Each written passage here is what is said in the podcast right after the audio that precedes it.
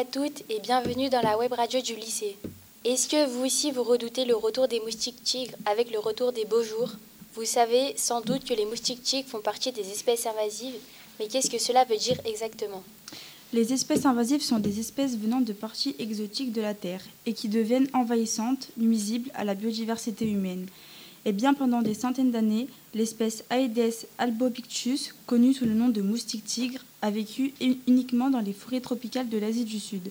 Mais depuis quelques années, ils ont migré dans le sud de l'Europe et notamment en France, à notre grand désespoir. Pour parler du cas des moustiques tigres, nous accueillons aujourd'hui deux invités expertes dans le sujet, Rachel Kerr et Eline Kim. Pour commencer, pouvez-vous nous préciser ce que sont les espèces invasives, Madame Kim? En langage scientifique, on peut employer le terme de néozoaire. Néo veut dire nouveau.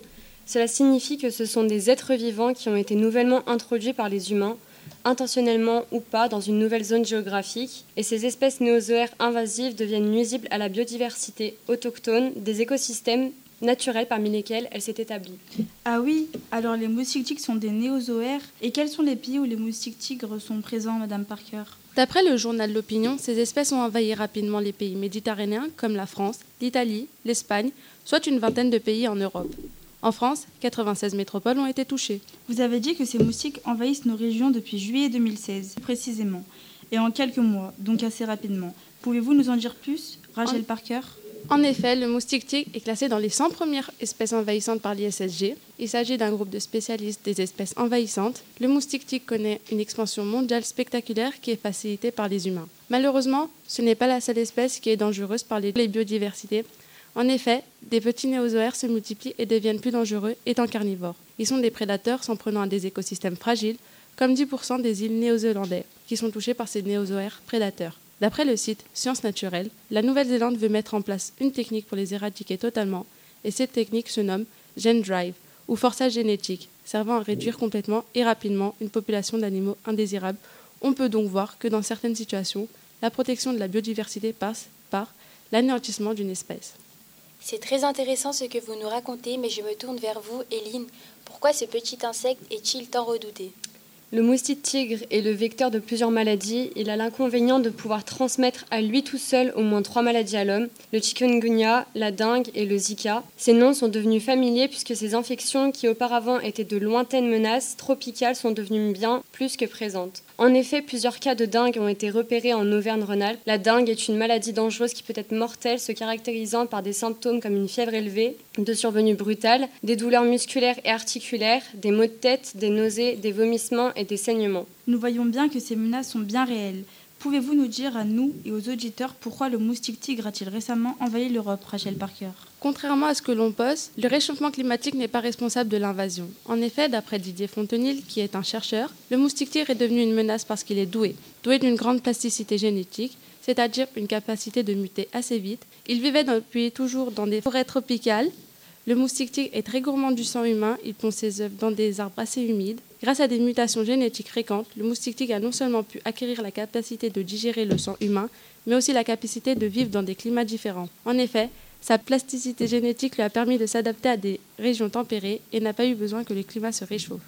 Lorsqu'il est sorti de sa zone tropicale, des mutations qui induisaient une résistance de leur œuf aux faibles températures leur ont permis de se déplacer dans les pays plus tempérés. En résistant à des hivers froids, cela leur permet d'attendre le printemps pour éclore.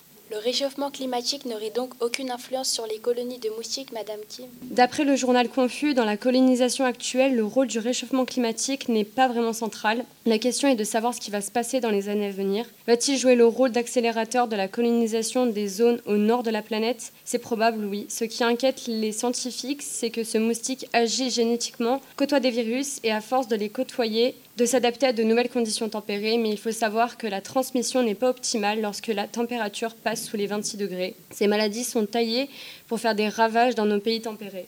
La façon dont vous nous décrivez ces moustiques nous effraie. Y a-t-il des moyens pour les arrêter, Rachel Parker? L'ONF nous informe qu'en ce moment, beaucoup de prévention est faite afin d'éviter l'introduction de la graine EEE, donc du développement de certaines espèces, mais il faut tout de même adopter des moyens de lutte biologiques, comme par exemple protéger les points d'eau pour éviter la venue des moustiques et empêcher la fructification, formation des espèces de moustiques. Si le moustique tigre mute seul pour coloniser de nouveaux territoires, En quoi les humains sont responsables de l'évolution de ces espèces et l'intime?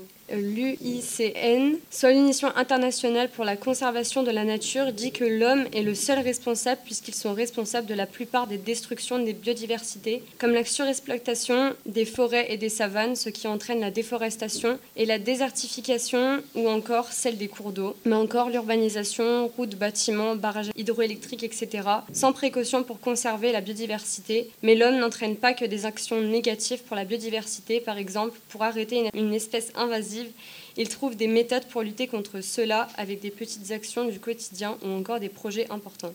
L'homme influence de manière négative la biodiversité de par l'introduction d'espèces envahissantes dans un milieu naturel qui détruit les espèces déjà présentes, mais aussi en chassant intensivement et en pêchant de manière excessive. Malgré tout, l'homme tente de préserver la biodiversité dans le même but. Il existe des directives. Il tente également de la recréer en fabriquant et en réhabilitant des milieux de vie et en réimplantant des espèces. Mais les actions positives de l'homme réussiront-elles à compenser ces actions négatives Je remercie Eline Kim, Lina et Rachel Parker de nous avoir éclaircis sur ce sujet aujourd'hui, en vous souhaitant à tous une bonne journée.